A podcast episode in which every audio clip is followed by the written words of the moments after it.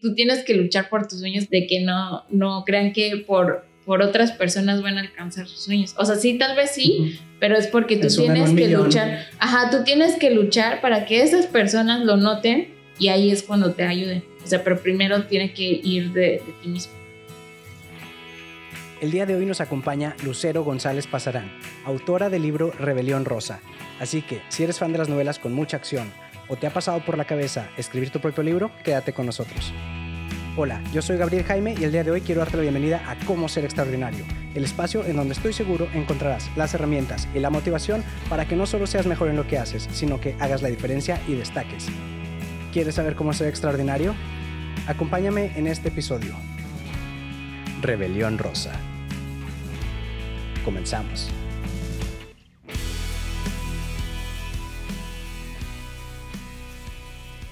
Hola, pues bienvenidos al episodio número 6. Hoy les traigo otra entrevista. Y en esta ocasión es una persona extraordinaria que conocí cuando estábamos estudiando en la Facultad de Artes Visuales. Ella lleva ya rato trabajando en el mundo audiovisual, específicamente en guionismo para cine. Y ahora ha dado el salto a los libros, como autora de una novela que está por publicarse la próxima semana. La presentación se llevará a cabo durante la Feria Internacional del Libro 2019 en Monterrey, en Cintermex. Esto va a ser el día sábado 19 de octubre a partir de las 3 de la tarde y ella va a estar ahí firmando libros hasta las 9 de la noche. Que por cierto, aprovecho para invitarlos a todos los que están en Monterrey y a los que no también. Tienen la invitación abierta para que asistan a la Feria del Libro. Esta ya comenzó y estará abierta hasta el día domingo 20 de octubre. Acuérdate que una de las mejores cosas que puedes hacer es invertir en ti. ¿Y qué mejor que comprando un libro? Ahora, si no sabes qué comprar, pero traes ganas de una novela, o mejor aún, de escribir una, te recomiendo que te quedes con nosotros en este episodio. Y bueno, como creo que ya no faltan anuncios, los dejo con la entrevista que le hice a Lucero y espero que la disfruten tanto como yo. Va. Lucero, ¿cómo estás? Bienvenida. Hola, muchas gracias por invitarme. Bueno, pues comenzamos con la primera pregunta, que es, ¿quién es Lucero González Pasarán? Pues yo me dedico a la cinematografía y me especialicé en guionismo y entonces desde ahí empecé a escribir cosas mías para películas y así.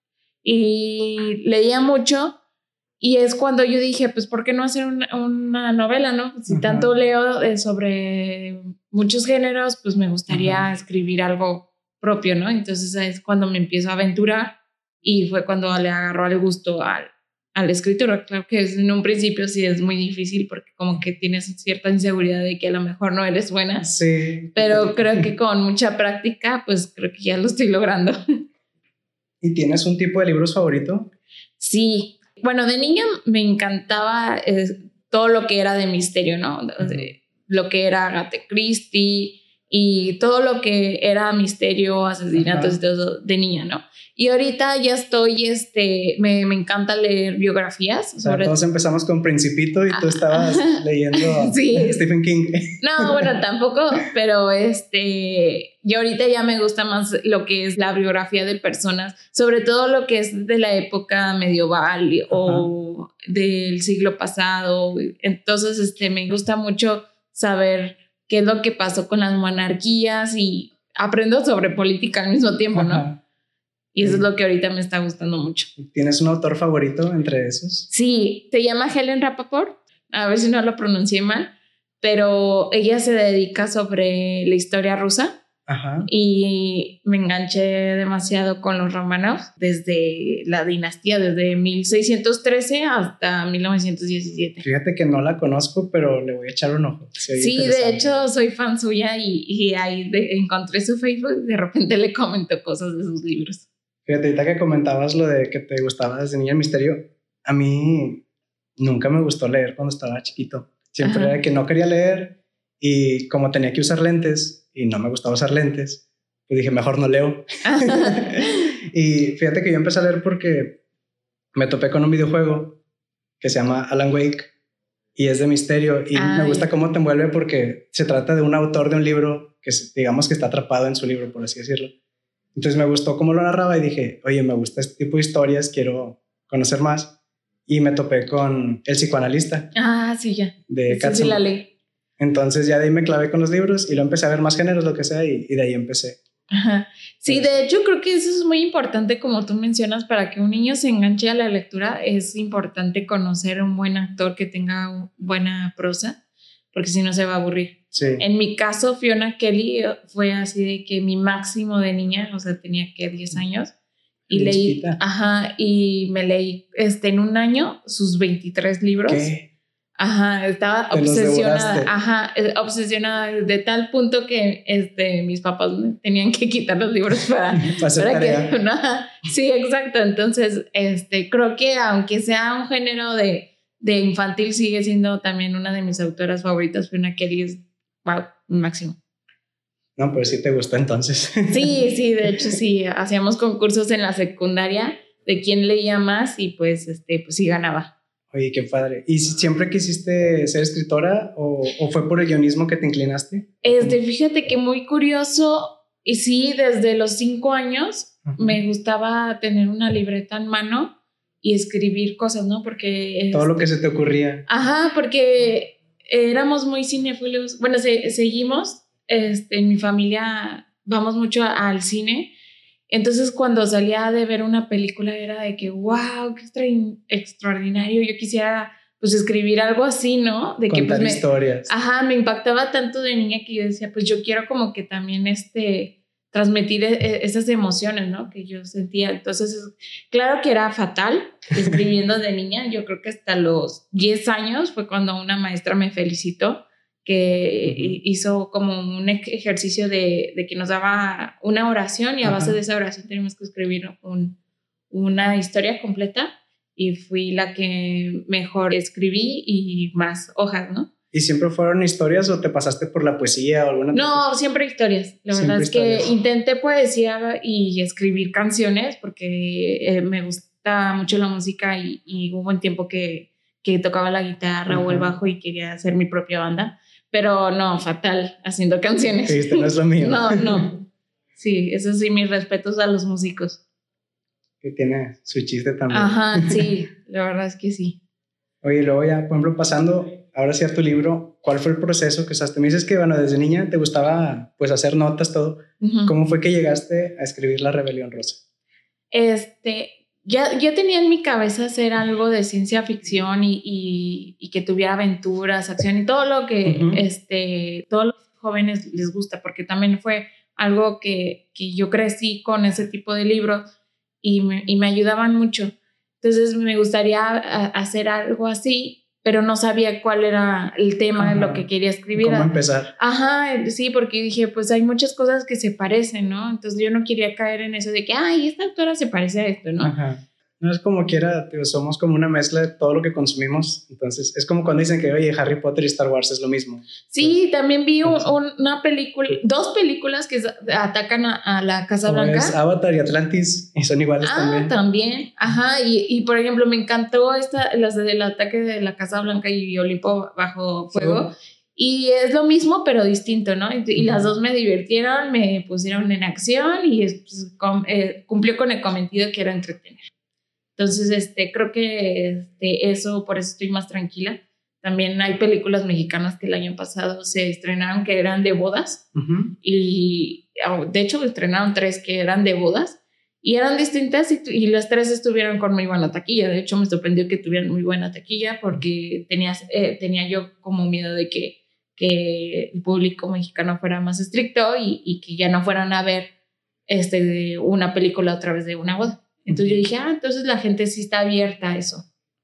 Y por eso ya me tranquilicé. Entonces, este, sí estaba como que medio bloqueada y de repente una noche, hace, hace un año precisamente, este, tuve un sueño donde yo, yo era como la narradora en este sueño, pero al mismo tiempo estaba como que en la piel de los personajes y sentía este, sus heridas, su, su, su, ne- su nerviosismo, la adrenalina, todo lo sentía, lo viví, ¿no? En todo en un sueño. Y cuando desperté yo dije, ay, creo que este puede ser una buena historia.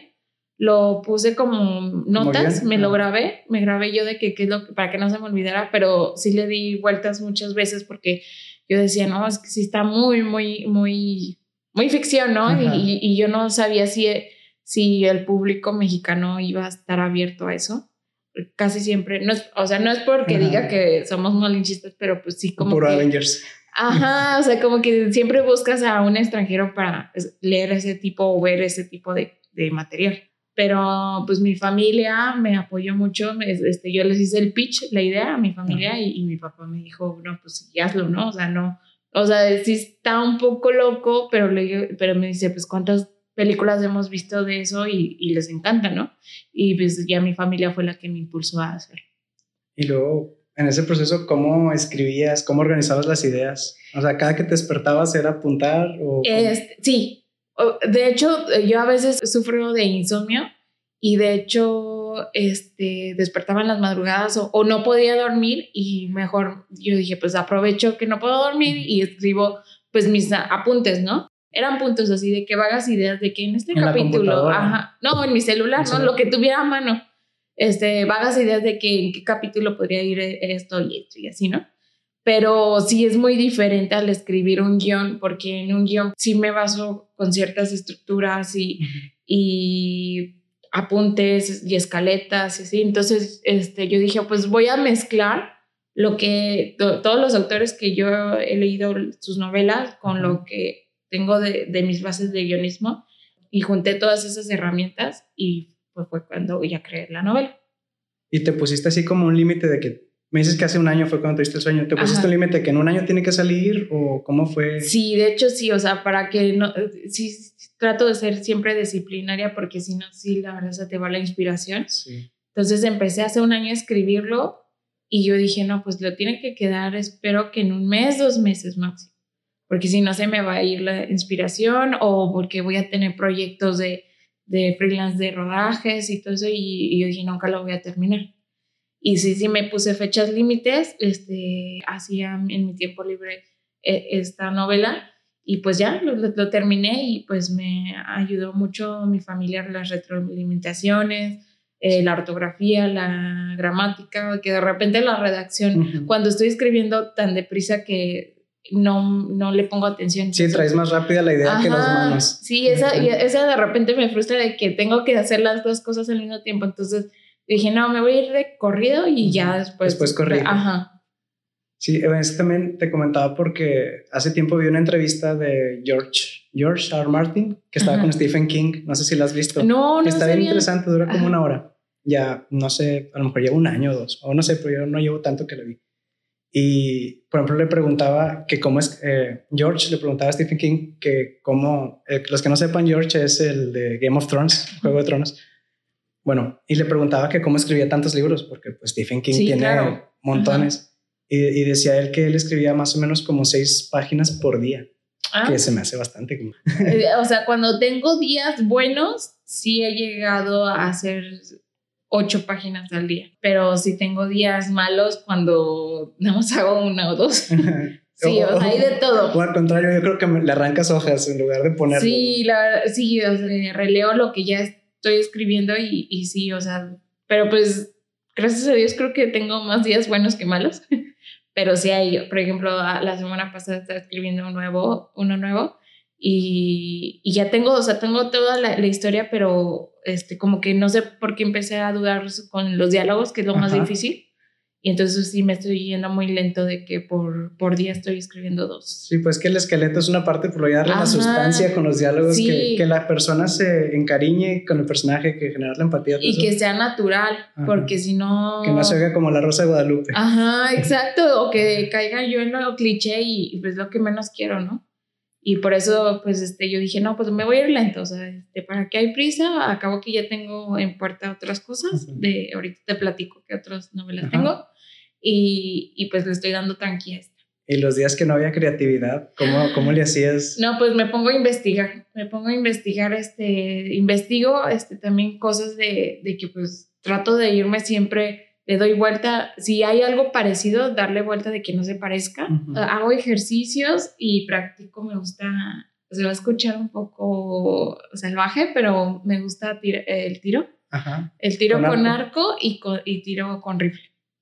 Y, pero no mato, ¿eh? No, me, no, soy, eh, eh, no hago cacería. No, de hecho, yo apoyo Greenpeace y, y, estoy. Pet friendly. Ajá, de hecho, sí me gusta ayudar a, los perros. Siempre estoy ahí ayudando a los callejeros.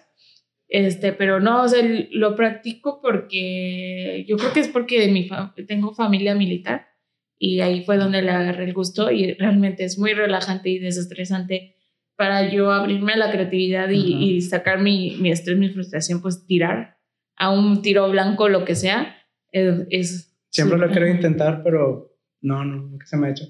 no, sí lo recomiendo, la verdad es que sí, sobre todo si tienes mucho estrés, eh, pegarle algo es muy terapéutico. Ahorita hablando de terapias y retos, ¿cuál ha sido tu mayor reto? ¿Cómo lo superaste? El mayor reto, mm, eh, creo que fue, sobre todo en esta novela, cuando ya me acercaba al final, sí quería que fuera como, como pues, inesperado. Ajá, inesperado, que tuviera plot twist y pero también tenía que enfocarme en que no hiciera algo complicado, porque cuando quieras hacer algo complicado, pues este, como que llegas al punto de que quererte lucir y eso está mal porque es cuando te salen malas cosas. Entonces también estaba en el punto de que también lo simple es mejor. Entonces estaba pensando mucho. Más elegante. Ajá, sobre todo, y que fuera creíble, ¿no? Y fue yo creo que lo complicado al final, casi siempre es cuando llego a los finales que, que te llega a ti como escritora una adrenalina y una impaciencia de querer terminarlo y es cuando ahí puedes cometer errores. Entonces, tendría que, tenía yo que tranquilizarme para escribirlo pues cuidadosamente. Encontrar el equilibrio para que no fuera predecible, que ah, ya, ya, sabía. Sobre todo eh, quería evitar lo predecible. Bueno, pasando a la siguiente, ¿hay alguna decisión de la que te arrepientas? A no sé, a lo mejor que no empezaste a escribir antes o no escuchaste un consejo, algo así. Sí, claro, yo creo que sí, cuando no puedo dormir, sí, sí pienso de que si hubiera empezado a escribir antes, creo que ahorita este, estuviera cumpliendo sueños más altos. Pero pues bueno, no, pues algo, por algo pasan las cosas, o si no pues escribí antes es porque no me sentía lista, pero creo que este, si yo pudiera decirme a mí misma que pues que sí me arriesgara, ¿no? De escribir aunque no me siento segura para ir haciendo mis ejercicios de escritura. Creo que nada más me arrepiento un poquito de eso. En la acción es donde agarras vuelo y sí, sale la ajá. Sí, pues sí. ¿Algo, ¿Algún factor que haya sido clave para alcanzar esta meta? Un factor, pues este, la verdad es que creo que como todos los que quieran dedicarse como escritores, eh, un factor clave es, que leas mucho. Leas mucho, mucho, mucho, porque ahí también te, eh, instruyes, no nada más en la ortografía, sino también como en la forma de, de, escribir y todo eso. De hecho, creo que yo escribo muy distinto a, a varios escritores que, que, son como que más en prosa y, y eh, se explayan en los detalles y todo eso. Entonces, como yo estoy como que más a lo de guionismo, soy más concisa.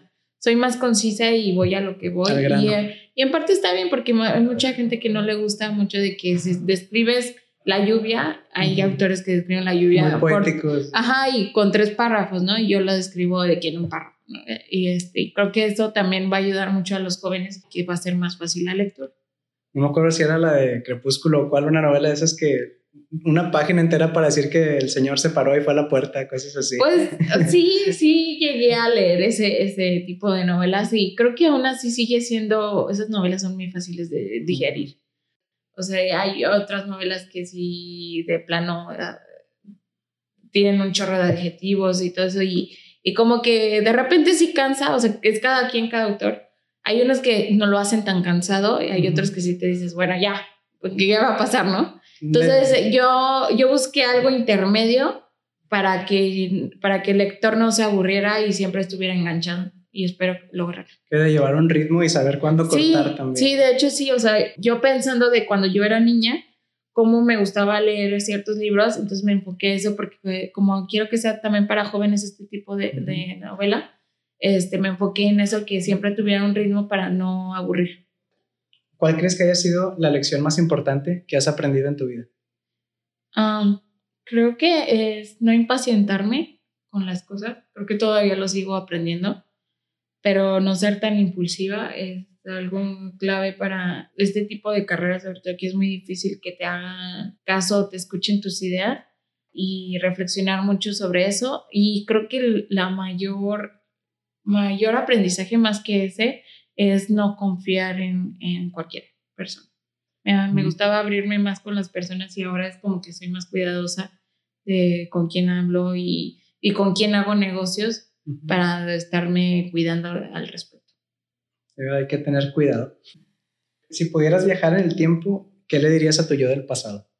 Ah, sí, sí, está muy importante esa película. Digo, eh, esa pregunta. este, pues me le diría que, este, que tuviera mucha fe, que nunca perdiera la fe, que todo va a su ritmo y sobre todo que no, no le haga tanto caso a los cuentos de Disney. o, sea, que, o sea, que sí lo siga viendo, pero que no crea que es como las princesas que de repente va a llegar un príncipe, estás dormida. Ajá, y, me va a ayudar con mi carrera y que voy a ser feliz y, y así, ¿no? Como la princesa y el sapo. Ah, sí, claro, creo que por eso me gusta mucho, es, es un buen ejemplo, realmente es un buen ejemplo de que ella desde un principio quiso hacer por sus propios medios su restaurante y pues creo que es algo con el que me identifico de que, de, de que yo solita paso a paso, aunque súper lento, pero pues ahí la llevo, ¿no? Y pues que no esté influenciada de que va a llegar un príncipe empresario inversionista y me, y me va a querer este, publicar y hacer misiones. Entonces, este, creo que me diría a mí misma de que, de que luche también yo por mi, por mi cuenta. De hecho, o sea, no digo que, que están mal los cuentos de hadas, sí, o sea, de hecho creo que sigo siendo, eh, tengo la esperanza y la fe de que así es la vida que puede ser. Este, pero no va a ser como cenicienta de, de que, ah, sí, de que estoy aquí haciendo el quehacer y de repente me va a sacar un príncipe, ¿no? Creo que es como más Mulan y, y mm, Frozen y, y y mm, la de Moana también está, que es ah, así que tú tienes que luchar por tus sueños. Creo que esas son las películas ideales para los niños, de que no, no crean que por, por otras personas van a alcanzar sus sueños. O sea, sí, tal vez sí, pero es porque tú tienes que luchar. Ajá, tú tienes que luchar para que esas personas lo noten y ahí es cuando te ayuden. O sea, pero primero tiene que ir de, de ti mismo. Es muy importante. Espero haberme explicado bien. Sí, creo que sí. Pasamos a la sección de los nuevos. Ajá. ¿Quién puede escribir un libro? Mm. Ah, voy a dar un ejemplo de, ahorita que estábamos hablando de, de Disney y, y, Pixar. Ratatouille, ahí dice que cualquiera puede cocinar. Y quiere decir que, que o sea, el talento puede venir de, donde, sea. Entonces aquí en este caso cualquiera puede escribir un libro, sí, yo creo que sí, pero claro, no muchos tienen el talento, o sea, cada quien tiene un don para ciertas cosas, como por ejemplo hay, hay unos que son para la música, otros, en, mi caso no fue para mí la música, este, pero sí, o sea, si tú tienes una gran idea y, y, y, y tratas de leer lo más que tú puedas, creo que puedes armar un buen libro. ¿Cuáles crees que sean los mitos más grandes respecto a dedicarse a la literatura? No sé qué te digan, hoy te vas a morir de hambre o, sí. algo así. Bueno, sí, sí, sí lo he escuchado muchísimo de que te vas a morir de hambre pero eso es algo que, nada más lo he escuchado en amigos, gracias a Dios no es algo que yo escuche en mi familia.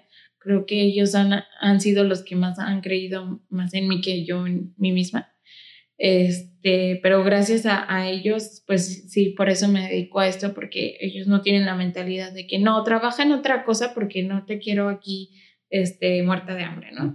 Más bien sí me dan mi espacio creativo y gracias a, a ellos este, he podido sacar adelante muchos escritos. Este, pero pues sí, es un gran mito que digan eso. Pero claro, sí lo he visto, sí he visto a, gente que se deprima y que han llegado al suicidio por no poder salir adelante como escritores. Pero creo que este, la clave aquí es no caer en lo que te digan. Mejor no hagas caso de lo que te digan y mejor cree y tener la fe de que tú lo puedes lograr cualquier cosa, o sea, ni no nada más como escritor, sino como, como músico, como doctor, como si te quieres dedicar a la NASA, ¿por qué no? O sea, sí lo puedes lograr, aunque sea difícil el camino, pero sí lo puedes lograr. Como que el, el apoyo de la familia creo que es algo fundamental. Pues sí, la verdad en mi caso sí es clave, sí es clave, pero también tengo compañeros que he escuchado que están en la cinematografía y que su familia está en contra pero aún así, aunque esté su familia en contra de Yo que... Yo creo que en todas las carreras de arte, bueno, principalmente en las de arte o a lo mejor filosofía. Pero, pero pues, por ejemplo, he visto de que familias que están en contra de ellos, del arte que hacen, pero aún así siguen adelante. Entonces, o sea, sí es clave porque se, es más fácil tener este, el apoyo total. Claro que es más fácil, pero si no lo tienes, pues, o sea, no importa, o sea, tú dale con tus sueños porque, pues, lo, o sea, para tener éxito, yo creo que la clave es que tú creas en tu pasión y sientas esa, es, pues esa pasión. ¿Y cuál crees que sea el error más común de la gente que está comenzando a escribir o que quiere comenzar a escribir? Que quiera hacer algo complicado a la primera. Eh, si quieres dedicarte a hacer algo así como a la primera hacer un Don Quijote o, o a la primera hacer algo como Juego de Tronos, creo que eh, ahí se van a topar con pared porque es cuando se van a empezar a desanimar porque no les va, a la primera no te va a salir una obra este, extraordinaria y... Ópera prima no es la primera. Ajá, entonces este, no, no se enganchen con eso, hagan primero cosas, historias simples para que poco a poco con el ejercicio de la práctica van a llegar a hacer algo extraordinario. Y no quiere decir que yo ya he hecho algo extraordinario, estoy también eh, con ese rumbo de que estoy haciendo cosas este, que siento que puedan ser comerciales, pero al mismo tiempo que tengan mi, mi, mi huella, pero sí, o sea, todavía tengo en mi mente pensado hacer cosas que sean más extraordinarias. Bueno, ya, ya has dado varios consejos, pero ¿qué otro consejo le pudieras dar a alguien que a lo mejor ya terminó de escribir o que está terminando, que quiere publicar? Ah, ok, pues tener mucha paciencia porque no, no, no te dan una respuesta rápida, es, siempre se tardan como seis meses. Entonces, sí, tener paciencia y sobre todo, o sea, sí darle seguimiento o sea, a la... seis meses ya con el libro en mano. Con Ajá, sí, porque se tratan, les llegan tantos manuscritos que se tardan bastante en que lean el tuyo y todavía falta ver si les gusta, ¿no? Entonces sí te dan como más o menos fecha de seis meses y, y si te contacta, porque si te contacta significa que pues que si no lo han leído o que no les gustó, pero tener paciencia porque, porque si estás dándole seguimiento a un editorial o, o con tu guion a un productor y, lo, y estás encima de ellos, este, pues puedes hartarlos, ¿no? Entonces es como un equilibrio de que sí darle seguimiento, pero con tranquilidad para no verte tan desesperado. La persistencia. Como Ajá, y la persistencia y mientras hacer otras cosas que ocupe tu mente para no desanimarte. Bueno, me viene a la mente, eh, creo que a Sylvester Stallone, cuando quería ser Rocky, claro, que estuvo con el guion para todos lados y tuvo que vender a su perrito, creo. Ajá, sí, buen ejemplo. O sea, fue, él fue persistente y sí, sí tuvo que vender este su perro para poder comer, pero pues ya ahí una productora ya le hizo caso y pues ya, ya tiene el éxito que tiene. Sí, sí es buen ejemplo. De hecho, busquen ahí su biografía, es muy inspirador. Oye, tres cosas con las que deben tener cuidado al iniciar así focos rojos de que, oye, por aquí no es, a los que están empezando a escribir.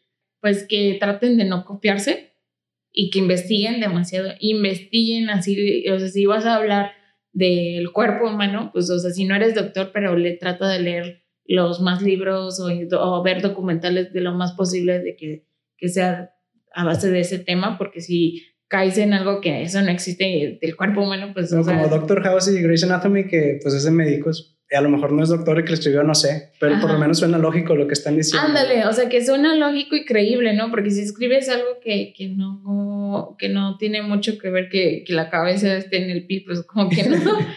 bueno, es un ejemplo extremo, pero, o sea, que hagas una investigación. O, por ejemplo, si vas a hablar de, de ¿qué te gustan? De cosas bancarias y no eres financiero, pues investigar cómo se mueve el banco, ¿no? Para, para tener bien las bases fundadas y, y, tú tener material de cómo escribir sobre eso. Sobre todo, pues como dices, para que sea creíble. Sí, y otro foco rojo ya cuando eh, eh, estés terminada la, la, la obra, es que leas muy bien los contratos, las cláusulas, o sea, si no tienes el dinero para contratar a un abogado o algo así, pues léelo tú con cuidado o busca a un, a un amigo o un practicante o lo que sea que te Una den muchas. opinión. No, no nada más es una segunda, sino tres o cuatro opiniones. Es, creo que es importante este, leer eso. Bueno, pues ya para pasar ya a lo último, se va a publicar próximamente La Rebelión Rosa. Una nota para los que no sepan, una novela distópica, si no me equivoco, es más o menos como la 1984 de Orwell, Ándale, o más moderno, Sí. pues serían los Juegos del Hambre, ¿no? Más o menos. también, o sea, sí es como... O había otra película de un 1900. laberinto que también es libro, no me acuerdo cómo se llama. Ah, fíjate. Maze Runner, creo que sí. Ah, bueno, Maze Runner creo que sí es totalmente ficción y aventura. Ujú. Se me hace Pero más o menos novela distópica va Pero, por ese ajá, lado. ¿no? sobre, es una sociedad indeseable, o sea, es lo contrario de utopía, de que la, de una sociedad deseable eh, es la utopía y acá es todo lo contrario, llevado siempre al extremo, ¿no? De, este, de, ¿cuál más podría ser? Ah, por ejemplo, la de las películas, las sagas, esta es la franquicia que es de que están matando y limpiando. La Purga. La Purga es una no sociedad. las he visto, pero sí sé cuál Ah, súper recomendable esa franquicia, está, está muy entretenida. Es La Purga, lo que están haciendo una vez al año que, que es legal matar, es, es una sociedad distópica. La Rebelión Rosa. ¿De qué trata? ¿Qué nos espera en esas páginas? Ah, ok. No voy a dar muchos detalles Sin porque para engancharlos, pero se trata de un régimen que es así a- autoritario y es a- autócrata y, y pues es a- así como con un poder absoluto. Hay una sociedad muy estricta y entonces los que se quieran liberar de eso tienen que recurrir a muchos planes para poder hacer una rebelión y poder ganar, porque este, a base de, de este régimen se, hubo una tercera guerra mundial y en la posguerra pues este, perdieron y ya hay muy pocos este, rebeldes y entonces se tienen que juntar otra vez para crecer y poder contraatacar.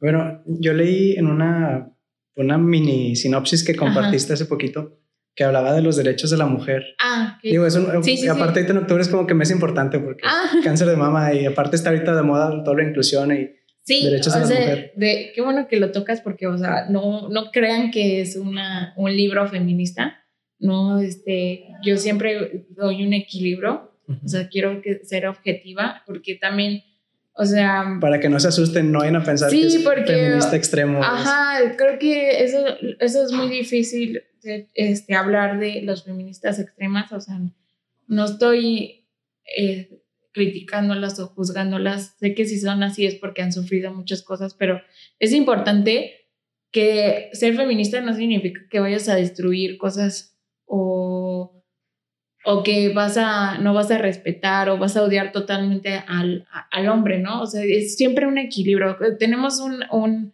un dicho en mi familia, o sea, ni tanto que queme el santo, ni tanto que lo lumbre, o sea, no, o sea, tienes que siempre ver tu, un equilibrio, ser independiente y que, este, pues que creo que ser feminista es tener un equilibrio en que seas tú empoderada y, y inde- independiente, pero no llegar al extremo de que odio a los hombres y que todos están en contra mía y debe de haber un diálogo y diplomacia y creo que se puede llegar a, a, pues a lograr alguna meta con mucho respeto sobre todo, respeto de parte de ambos sexos.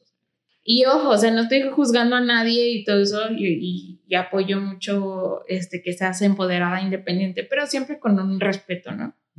Esa es creo que la clave. Sí, claro. Y, que, y, que, y también que no, y que no nos juzguen a todas las mujeres en general de que, ay, eres feminista extrema o cosas así. O sea, de que pues mejor hay que a- investigar invest- y, y tener tus bases bien para poder hacer una crítica, ¿no? Bueno, porque volviendo un poquito al libro, pero Ajá. la verdad sí estoy muy de acuerdo y muy interesante lo que comentas. Volviendo un poquito al libro, la, la Tercera Guerra Mundial esa que aparece ahí es Sí. debido a los derechos de De hecho, es debido a, a, a que un hombre este, está cansado de estos movimientos del Me Too y Time's Up, que dice, no, hasta aquí, están teniendo mucho poder y entonces él tiene el miedo de que ya el, hombre no tenga el poder, entonces hace una, un régimen que va, sigue en contra de eso, y, pero se va al extremo, ¿no? Entonces es como lo que te estoy diciendo, o sea, ni, ni tanto que quema el santo, ni tanto que lo alumbre, entonces, este, ya no voy a dar más detalles para que lean bien la sinopsis. Para ver cómo llegaron a eso. Sí, porque no quiero que crean que es un libro feminista ni, ni que hablo de cosas así extremas o que estoy criticando al hombre. No, no, no, para nada. Yo siempre estoy haciendo un equilibrio en estos temas. Muy bien. Lucero, ¿cuál es la mejor pregunta que te han hecho o que te podrían hacer? Mm. En el futuro, la mejor pregunta que me podrían hacer es, ¿quieres ser directora en la siguiente película más taquillera del mundo? Esa es la mejor eh, pregunta que me podrían hacer y claro que diría que sí. Y que me han hecho es, este, em, ¿Quieres venir al podcast? Ah, sí, claro, también. ¿Quieres estar aquí en la entrevista? Y, o que, oye, ¿quieres este, que seamos tus productores para tu guion? Este ha sido de las buenas noticias que he tenido. Hablando ahorita de ficción, si pudieras tener un superpoder, ¿cuál sería y por qué? Ah, tengo dos. Dos, te voy a decir dos. La primera que es así de que poder, eh, así como superhéroe, sería la velocidad, porque siendo veloz podría ser multitareas y podría leer los libros que yo quiera en una velocidad increíble y así tener, tener más sabiduría y escribir este, mis guiones mucho más rápido y hacer todos mis quehaceres más rápido para poder tener tiempo libre para mis cosas y, y, pues lograr mis metas más, más rápido, ¿no? Y, o si no, no sé si vieron la película de Sin Límites, este, que es la píldora que te hace súper, este... Súper inteligente. Ajá. Eh, creo que es así de que, que me encantaría que existiera esa... Está muy buena la Ajá, esa píldora porque imagínate, o sea, ya con esa píldora haría... Y súper rápida. Ajá. Eh, haría un chorro de, de, novelas y aparte como me gustan ciertos temas de, de, la bolsa de valores y acciones y invertir y todo eso, me gustan esos temas, pues este, sabría invertir bien mi dinero. Entonces creo que, y tener la sabiduría, pues creo que, que pues como, como que eso ayudaría mucho en la sociedad. Sí, claro. Oye, pues ya nos diste como quiera quiénes eran tus autores favoritos, ya varias recomendaciones, pero bueno, no sé, tres libros, tres películas o algo, tres cosas que todos deberían de conocer o leer, ver. Creo que... Em, Además de La Rebelión Rosa. Acabo de ver, ajá, sí, primero La Rebelión Rosa la tienen que leer. Eh, segunda, eh, acabo de ver una película del fin de semana que se llama ¿Dónde estás Bernadette? Que también es basado sobre una novela. no está en el cine ahorita. Está en el cine, ah, la acaban de estrenar. De hecho, vayan a verla porque pues como que no, lo fue, no le fue bien en taquilla por el Joker. Y creo que sí vale muchísimo. estaba leyendo que el Joker agarró como 70% de las salas mexicanas. Y, eso es un poco triste porque ahorita en cartelera hay muy buenas películas como, voy a decir también una película mexicana que se llama 108 Costura y entonces están estas dos, o sea, 108 costuras y la de Bernadette, y me encantó la de Bernadette porque es muy fresco y original y, y como que tiene mucho aprendizaje, ¿no? De sobre tu vida y sobre todo que es sobre la creatividad de esta persona. Entonces, este, y aparte es muy divertida. Es una, una, pero no es una comedia de típico eh, goofy no, no, este, no es goofy comedy, y, pero es una comedia que te saca una sonrisa por cuestiones que tú ves en la vida diaria y te dices, ay, a mí me ha pasado eso, entonces te da risa eso. Entonces sales del Joker a deprimirte y te vas aquí a ver. Sí, la verdad, de hecho, vi en un día las dos y pues, o sea, me gustó muchísimo la Bernadette porque me, me sentí muy, muy fresco y original. Entonces se lo recomiendo este fin de semana. ¿Y las otras dos? Y las otras dos, aparte de mi libro, ya, bueno, una más. este, ay, pues lean este, cosas de las vidas de las reinas, de, de todas las monarquías y todo eso. Es ah, pensé que así se llamaba el libro. hay un libro que de hecho se llama Las Reinas Malditas. Está increíble. O sea, aparte de que aprendes sobre política y cómo vivían las reinas, eh, era eh, como exuberante todas las riquezas que tú, o sea, como que eso como que nada más lo ves en las películas, pero cuando lo lees que sí pasó, te quedas de que no inventes, o sea, de que lo que tenían en su poder, en sus manos, y ciertas reinas lo desperdiciaron. Entonces sí te quedas pensando que, ay, si yo hubiera sido en lugar de esa Ahí reina... Yo pregunto, ¿qué hubieran hecho ustedes? Ajá, de que si tengo todo el dinero del mundo, pues sí hubiera ayudado más a la pobreza y creo que así no los hubieran decapitado. Bueno, ¿y qué quiere Lucero? En el mundo, creo que lo que quiero es un respeto y una justicia entre nosotros, porque sí es muy triste ver que, no haya un diálogo, una diplomacia entre todos para, tener un mundo mejor y que lo estamos hundiendo, sobre todo por la ecología y todo esto. Creo que es importante tener un equilibrio, aparte de justicia, que ya no haya corrupción. Creo que mi ideal es que todos seamos felices, eso es lo que quiero en el mundo. Y en mi vida lo que quiero es, este, pues, hacer muchas películas este, cinematográficas eh, y de todos los géneros, no encasillarme en una sola, sino quiero explorar todos los géneros y pues llegar a hacer cosas internacionalmente. ¿Y qué proyectos? Me comentas que tenías unos proyectos ahí en puerta. ¿Qué proyectos vienen? ¿Cuál es el siguiente paso? Ah, bueno, pues primero es sacar este libro y que sea exitoso. Este, y luego buscar la manera en que pueda ser también internacional.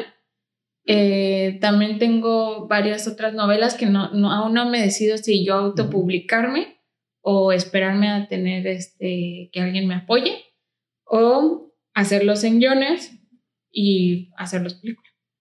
Que eventualmente sí lo voy a hacer, pero estoy viendo todavía cómo, cómo hacer qué primero.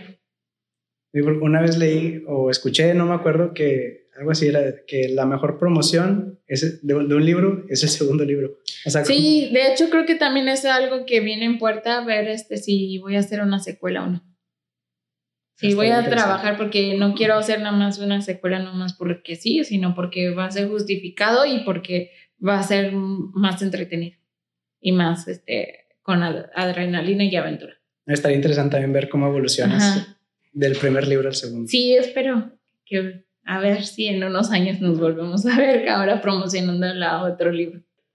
¿Cómo podemos encontrarte en redes sociales para los que estén interesados? Ah, bueno, me pueden seguir en, en Twitter o en Instagram como Lucero Pasarán. Me pueden buscar como Lucero Pasarán en Instagram y en Twitter como arroba este, o como Luz. Y ahí me pueden seguir, ahí estoy subiendo información y detalles sobre el libro. Por ejemplo, también va a estar disponible en Amazon por digital o en físico. Muchas gracias por acompañarme hasta aquí. Si el episodio te gustó, te agradecería que lo califiques o que me regales una manita arriba. Y también que me apoyes compartiéndolo para ayudar a más personas. No olvides suscribirte para que no te pierdas de nada y hasta la próxima. Chao.